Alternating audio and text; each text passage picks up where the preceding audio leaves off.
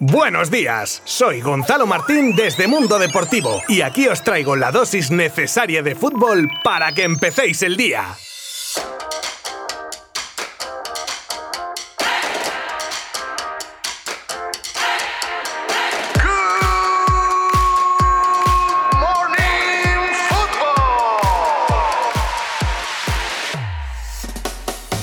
Pues ya tenemos primer finalista de la Champions League 2020-2021. Y no es otro que el Manchester City, el cual podemos decir que fue superior a un PSG que notó mucho la baja de un Mbappé que en el partido de ayer no jugó. Y mira tú que al final la cojera esa que se decida que podía ser teatrillo para despistar, pues nada de nada. Cierto es que el Paris Saint-Germain salió en tromba en los primeros minutos del partido, pero poco a poco se fue diluyendo cual azucarillo en un café, por ejemplo. Y el equipo de Guardiola tomaba ya unas riendas del partido que no soltaría hasta el final y llevados en volandas por un Marez que ayer tuvo su noche marcando los dos goles del partido. Y eso que paradójicamente fueron los parisinos los que acabaron teniendo más posesión del balón, pero este dato lo único que nos dice es la buena lectura del partido del City que aparte de su versión más tiki-taka, tiene otra mucho más directa y eficaz con una robusta defensa y unas contras eléctricas. Con un Neymar desaparecido en uno de esos partidos donde el crack tiene que brillar, Di María era nuevamente el único que ponía algo en lo ofensivo pero acabó expulsado y el PSG desquiciado.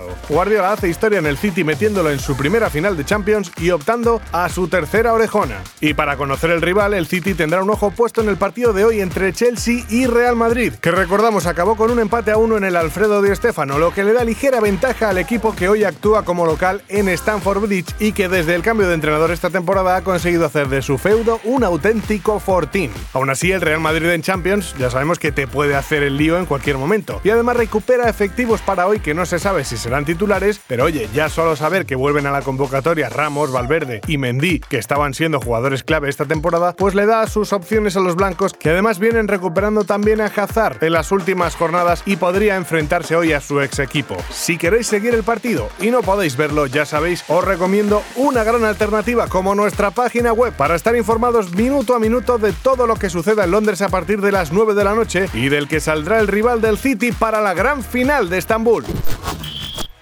Neymar, solo una Champions en 8 años y con el Barça. ¿Qué pasará ahora? La otra cara de la moneda del partido de ayer de Champions fue la de Neymar y su ansiada lucha por ganar esta competición con el PSG, algo que tuvo cerca el año pasado, pero con aquel Bayern delante era muy difícil y tiene pinta de que va a estar muy complicado de ahora en adelante. Desde que ganase la orejona con el Barça en 2015 hasta hoy, ha vivido dos eliminaciones en octavos, un subcampeonato y esta eliminación en semis de ayer. Mucho proyecto, mucho dinero, pero deportivamente nunca han llegado a demostrar, salvo en su liga interna donde este año ni eso, ser un equipo claro favorito a llevarse la Champions. Y con la renovación encima de la mesa aún tiene pinta que si Mbappé saliese del equipo, podría hacer efecto dominó con el brasileño. Y si eso sucede, pobre al la que se le vendría encima. Lo que está claro es que ahora mismo el PSG no es un proyecto ganador en Europa. ¿Qué hará Neymar?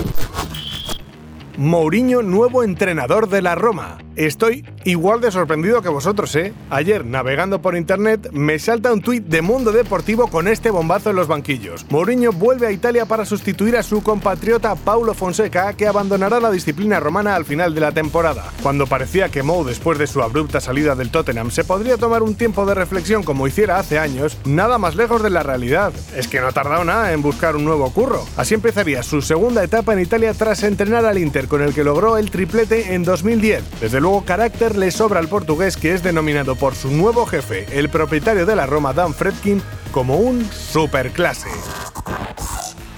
Depay busca casa en Barcelona. El delantero neerlandés estuvo el miércoles en Barcelona viendo casas en la zona de Pedralbes con sus familiares. Y aunque el club dice que su fichaje todavía no está cerrado, pues hombre, algo tendrá si justo va a Barcelona a buscar nueva casa. Vamos, que no hace falta ser un lince para darse cuenta de que algo hay, ¿no? Además, a principios de abril su agente estuvo en la ciudad condal con Mateo Alemani y parece ser que ya tendría unas condiciones pactadas con la anterior directiva, al igual que Eric García. De todas maneras, está bien que se reúna de nuevo con la junta actual, porque con los precedentes de Bartomeu igual habían pactado, yo que sé, un contrato de decenas de millones. Total, un poco más de agujero en el bolsillo no se notaría, ¿no? Ansu Fati se opera este jueves. Después de un tiempo sin noticias concretas sobre el estado de la lesión de Ansu Fati, ya que se barajaban discretamente todas las opciones para recuperar al chaval, ya se conoce que va a pasar mañana por el quirófano, porque no acababa de recuperarse del todo de su lesión y se ha decidido llevar a cabo una extirpación parcial del menisco, lo que le dejaría a Ansu Fati un par de meses más de baja, pero ya con la idea de que sea para su recuperación definitiva. Desde luego que deseamos que así sea primero por el chico y después por el Barça y por la selección donde a Ansu Fati le espera un gran futuro.